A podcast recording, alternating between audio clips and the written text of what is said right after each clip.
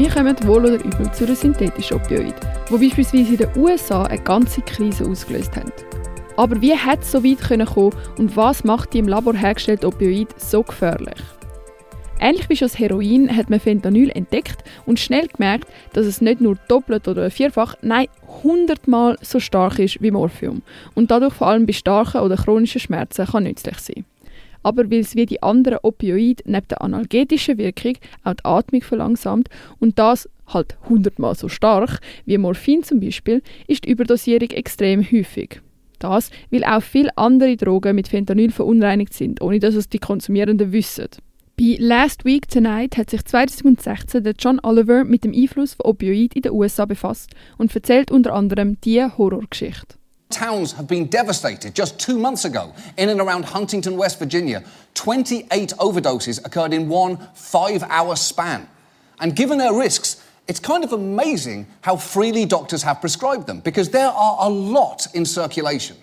We have currently nearly 250 million prescriptions for opioids written every year. That's enough for every adult in America to have a bottle of pills and then some. 28 Überdosen während 5 Stunden und so viel Fentanyl im Umlauf, dass es für jeden Erwachsenen in den USA wird länger. Aber wie hat es so weit kommen Angefangen hat es eigentlich mit dem Gegenteil, einer Art Opioid-Phobie. Wegen allen Geschichten, die man von Heroin etc. kennt hat. Die Ärztinnen haben also vor dem Verschreiben von Opioid zurückgeschreckt, sogar bei Patienten, wo es eigentlich nützlich gewesen wäre. Und das hat zu einer riesigen Diskussion geführt. Dort war aber das Problem.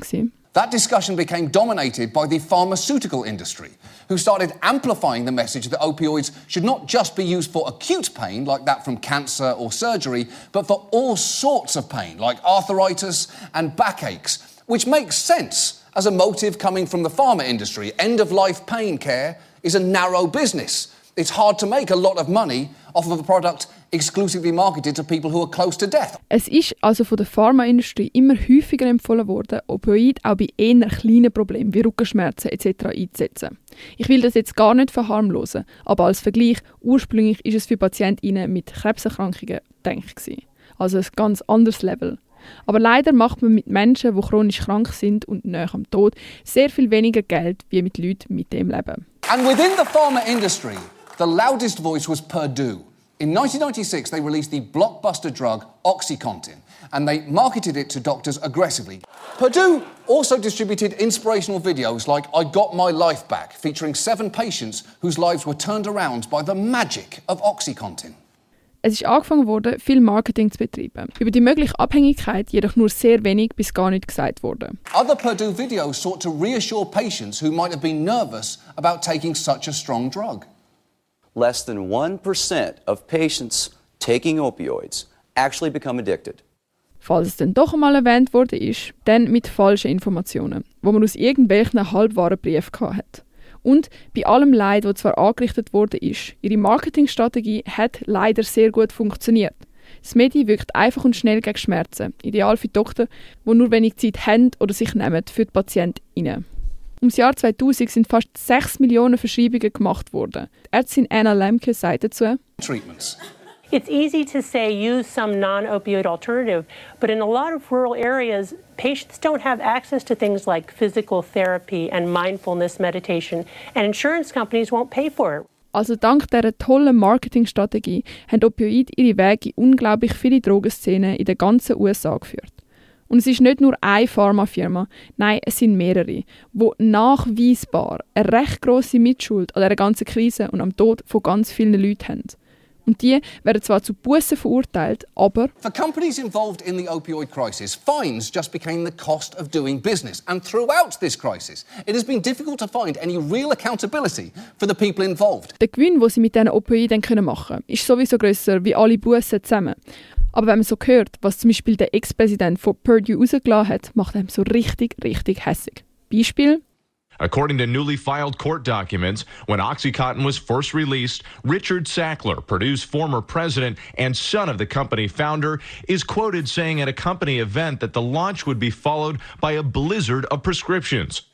Amazingly, the full quote is actually worse. He calls it a blizzard of prescriptions that will bury the competition and then goes on to say the blizzard will be so deep, dense and white. So viel wie es wird so oft verschrieben werden, dass Konkurrenz gar keine Chance mehr wird haben. Oder die Menschen sind mir scheißegal, Hauptsache ich mache Profit. Und noch ein weiteres Beispiel.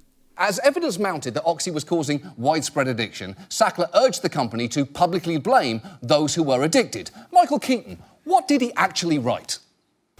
We have to hammer on the abusers in every way possible. They are the culprits and the problem. They are reckless criminals. Sackler genuinely wrote that.